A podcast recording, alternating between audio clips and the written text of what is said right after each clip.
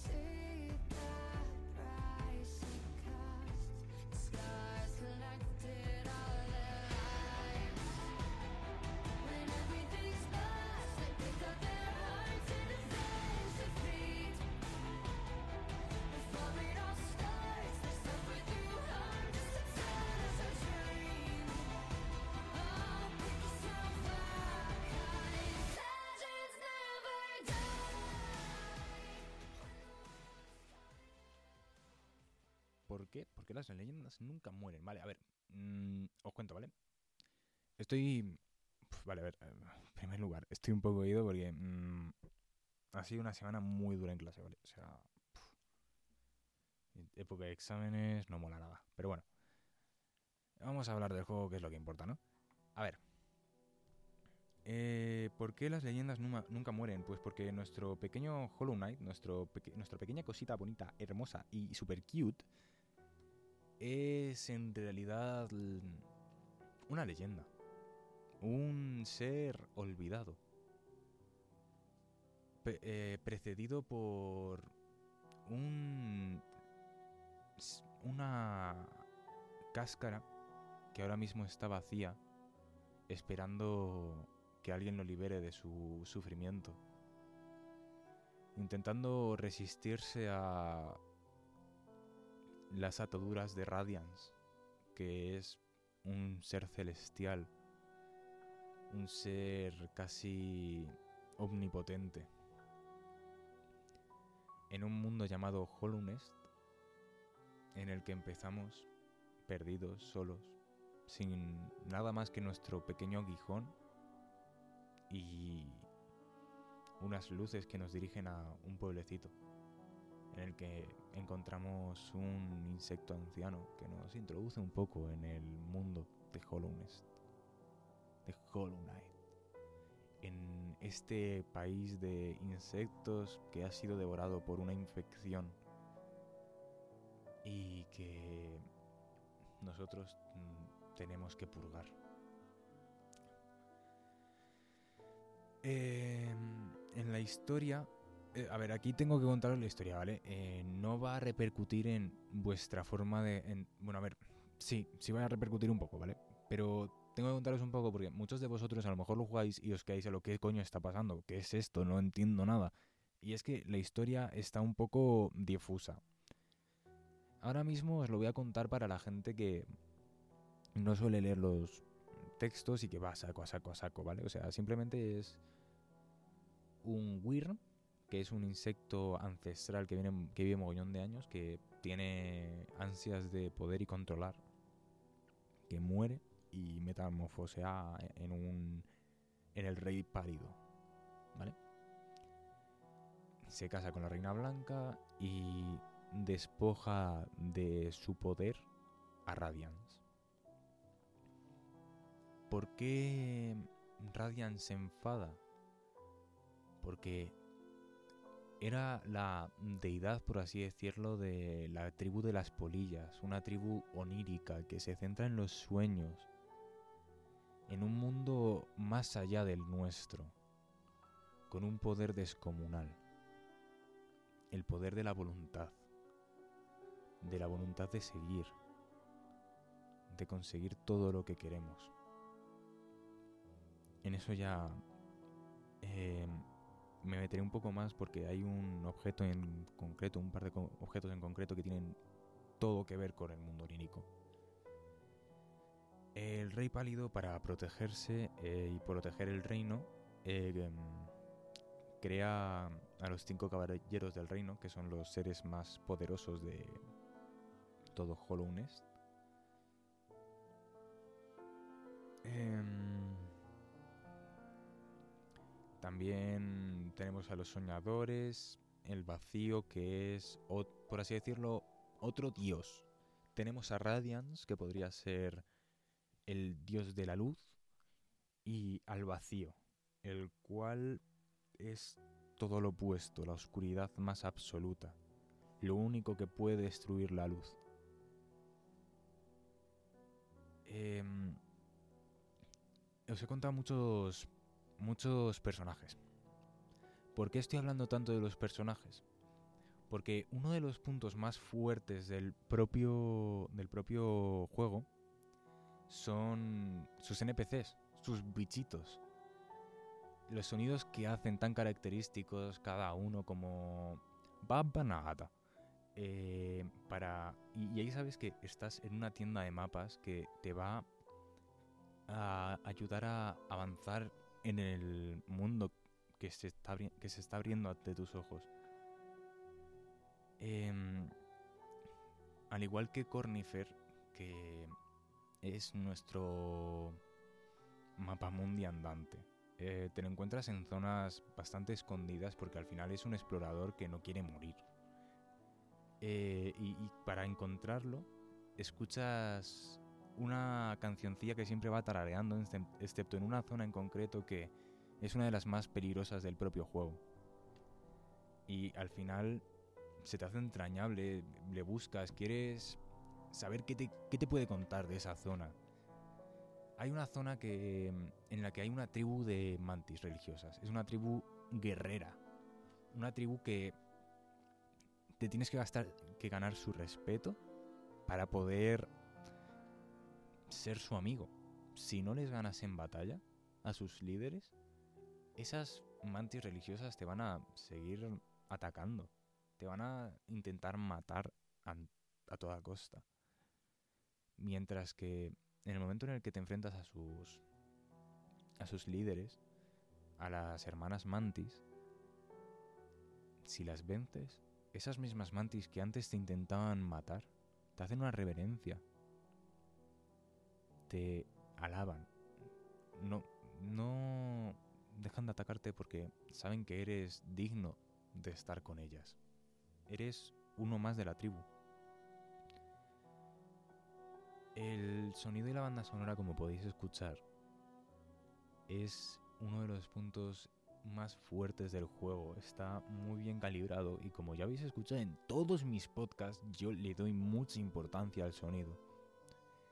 El sonido es algo sumamente importante. Si está bien hecho, te mejora la experiencia de juego a unos niveles inimaginables. Em, ahora voy a hablaros un poco de los ítems, ¿vale?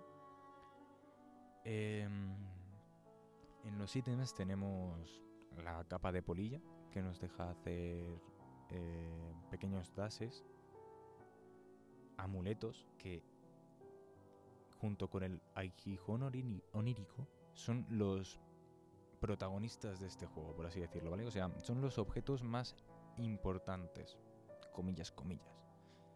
Obviamente hay más que te ayudan a seguir en el juego, pero eh, a seguir avanzando en la historia, pero los los amuletos y el aguijón onírico son esa relación directa con el mundo onírico. El aguijón te permite escuchar los pensamientos y deseos más profundos de cada insecto, ya sea amigo o enemigo. Mientras que los amuletos son simplemente medallones, medallones que te aumentan las habilidades de alguna forma extraña.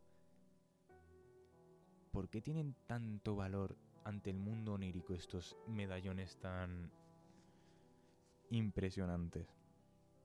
Simplemente porque son los deseos y sueños de aquellos insectos que tenían una voluntad tan grande que materializaron esa voluntad al morir.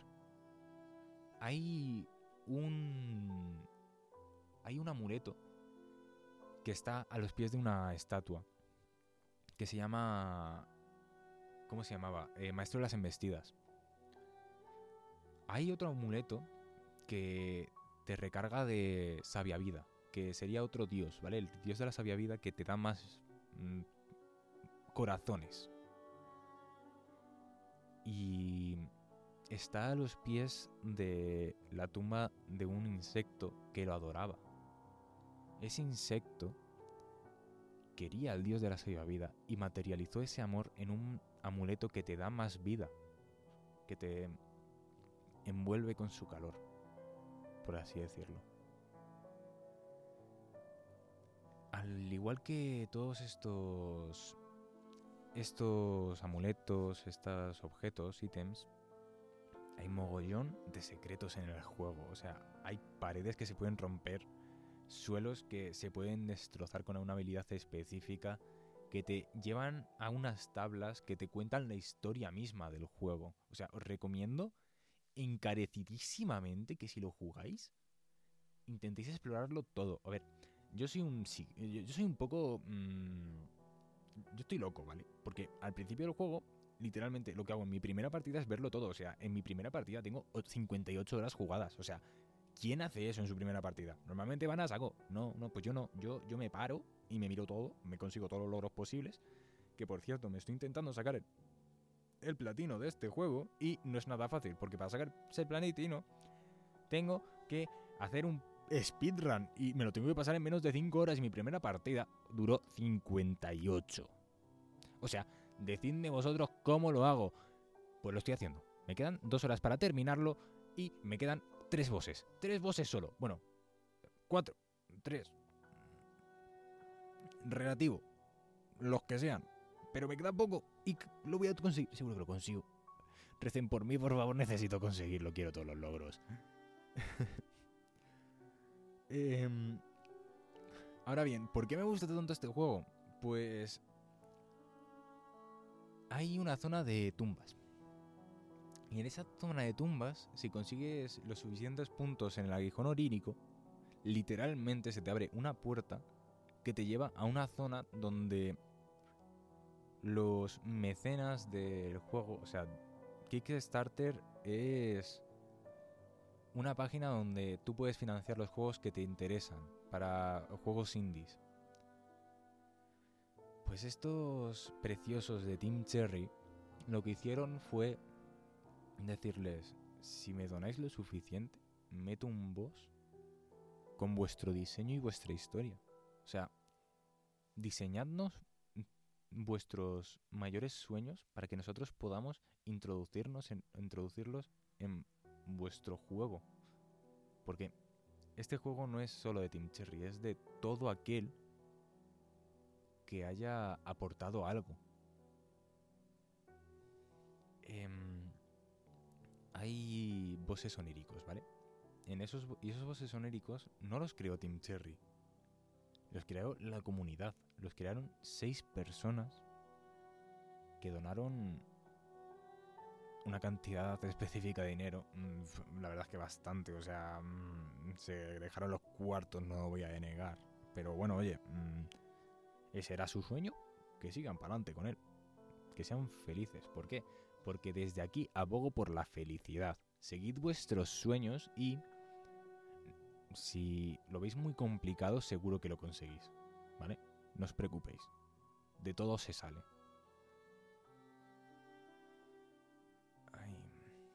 La dificultad ya he dicho que es un Souls. Eso quiere decir que es un poco complicado, complicado, pero no es, no es muy complicado del todo. O sea, al final lo vais a conseguir. Yo lo saqué y soy bastante manco en este tipo de juegos, así que ni os preocupéis. Pero bueno, eh, voy a hablaros, voy a hablaros de la parte más parafernálica de mi programa, ¿vale? Em, y esta vez traigo dos, dos, no una, dos eh, referencias, ¿vale? O sea, hoy voy a hablar sobre la religión y sobre cómo nosotros no somos los que perduramos en el tiempo, sino nuestros sueños, deseos y valores. Ahora bien, ¿cómo, cómo, cómo, cómo que la religión? ¿Por qué me estás metiendo la religión aquí, Rubén? ¿Por qué estás haciendo esto? Te van a cancelar en todos lados por meterte con la religión. No, no, no, a ver, vamos a relajarnos. No me voy a meter con ninguna religión. ¿Vale? no, no, no, no me, no me canceléis todavía. Por favor, no me quitéis esto. Por favor, no, no. A ver, dejadme explicarme, por favor. A ver. Tenemos el rey pálido. Tenemos Radiance. ¿Qué os he contado de estos dos personajes? Tienen un rifirrafe por el control de, del propio Hollow Nest, ¿no? Vale, pues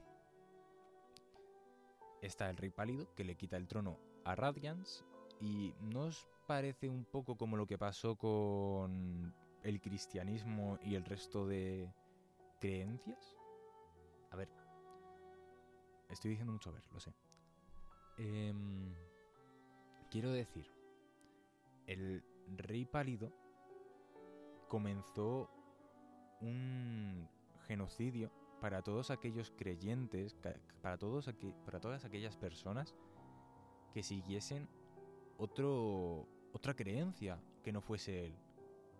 Todo el mundo que vivía en Hollow Nest, en la ciudad de lágrimas, que si queréis saber por qué se llama así, os recomiendo que juguéis el juego. Adoraba al Rey Pálido. ¿Por qué todo el mundo adoraba al Rey Pálido? ¿Qué pasó antes del Rey Pálido?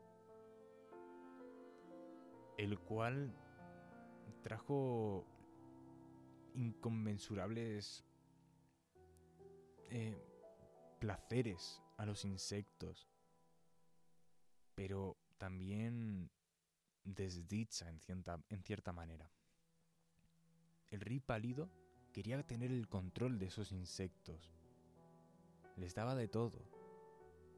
Pero no sabían en realidad quién era ese rey pálido. Le endiosaban porque no tenían ni idea de quién era. Él estaba en su castillo creando cosas, intentando protegerse de Radiance, que estaba intentando derrocarle y destruir su gran mundo. Y después tenemos el hecho de mantenerse vivo a través de de esa fuerza de voluntad que tenemos, esos valores. Que lo quiero enlazar también un poco con One Piece, ya que hay una hay un arco que lo describe genial, que es el arco de Tony Tony Chopper, que habla sobre eso mismo. Nosotros somos carne y hueso. No, no vamos a perdurar en el tiempo como dioses. Simplemente dejamos nuestros ideales a los siguientes que les toca. No... Yo sigo la norma de no hay que obligar a nadie a hacer lo que tú quieres. Si quiere hacerlo, lo hará. Si no, pues que sea feliz, que haga lo que quiera con su vida. No tengo la potestad de decir a alguien, tienes que hacer esto porque es lo bueno. ¿Y si yo me estoy equivocando? ¿Y si alguna religión no es la apropiada, ¿qué pasaría entonces? ¿Qué, pasaría si hay tal popurri de creencias, religiones, filosofías, que en realidad nada es cierto? Simplemente es el vacío después de la muerte como este pequeño Hollow Knight intentando crear un mundo nuevo para que los insectos sigan siendo felices. Al igual que yo quiero que con este podcast vosotros tengáis al menos media hora de felicidad. Por hoy lo dejamos y espero que os haya gustado.